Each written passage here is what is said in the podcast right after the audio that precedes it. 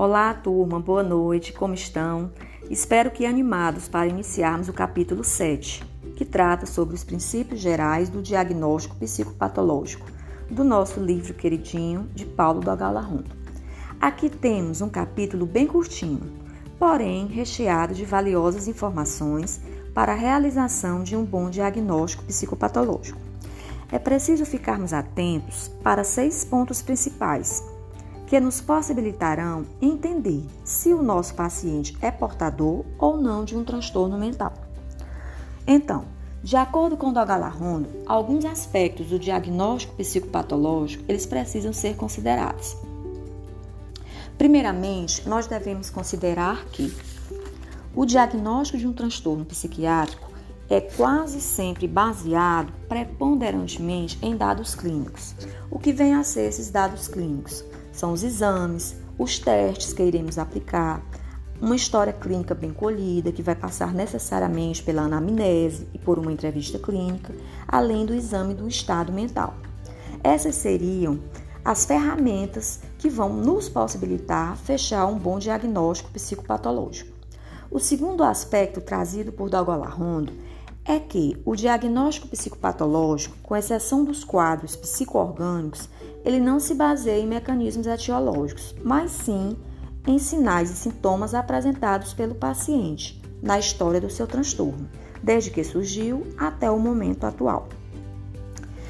Nesse aspecto, nós devemos entender que, com exceção dos quadros que têm etiologia definida, como os quadros orgânicos, o diagnóstico psicopatológico ele não vai se basear em mecanismos etiológicos, isso significa, gente, que a maioria dos transtornos mentais não tem uma etiologia definida.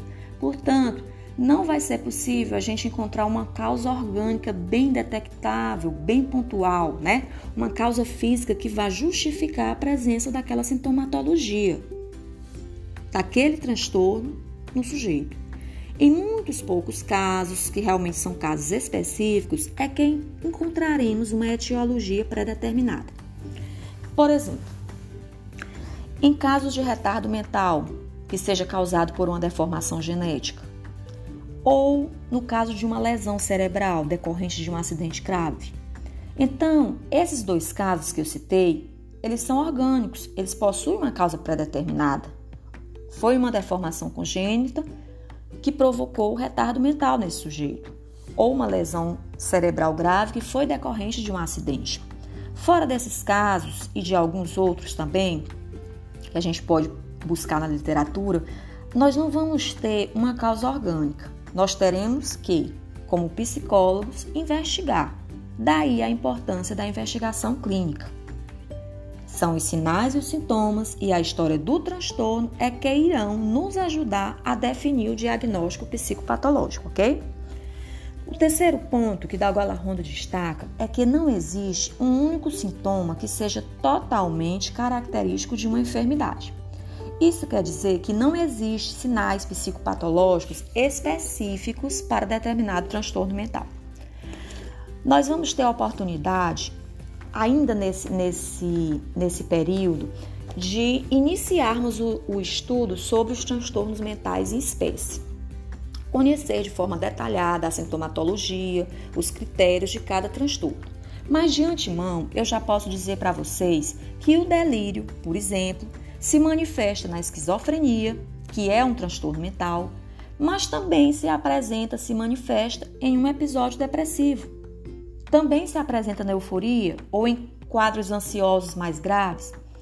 Então, ele pode se apresentar em vários tipos de transtorno de forma que essa sintomatologia ela não vai ser absolutamente exclusiva, pontualmente característica de uma determinada psicopatologia. É isso que esse terceiro critério vem nos apontar. Portanto, o diagnóstico psicopatológico ele vai repousar sobre a totalidade dos dados clínicos, tanto os dados momentâneos, que serão coletados no momento do exame do estado mental, como os dados evolutivos, que vão ser possíveis ser colhidos na anamnese, na história dos sintomas e na própria evolução do transtorno.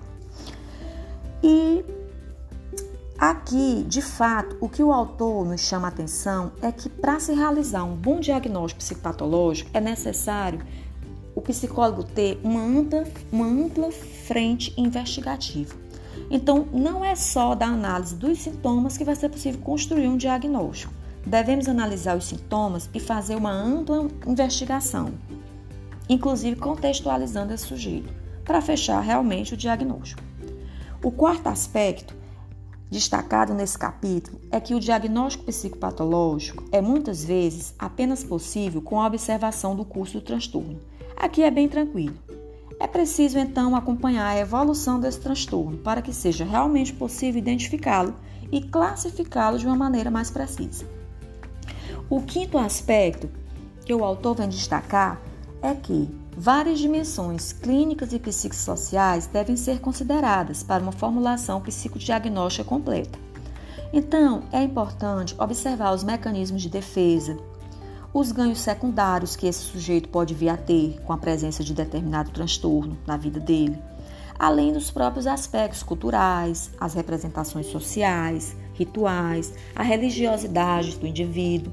Então é muito importante que a gente nunca, é, numa avaliação clínica, a gente não tire o indivíduo dele daquele contexto. Por isso é que muitas vezes na entrevista é, clínica diagnóstica o psicólogo vai ter a necessidade de chamar familiares. Para quê? Para confirmar ou até mesmo para refutar as versões que aquele paciente está apresentando na entrevista. É preciso que a gente possa também entender um pouco da psicodinâmica desse sujeito, as relações familiares dele, é, como é que se dá a sua inserção no seu contexto laboral. Então, essa contextualização, ela, ela sempre deve ser considerada. O sexto aspecto ou critério que a gente deve levar em conta no diagnóstico psicopatológico é que o diagnóstico em psicopatologia deve ter alguns critérios. Critérios como confiabilidade, que vem a ser a capacidade de produzir o mesmo diagnóstico em condições diversas.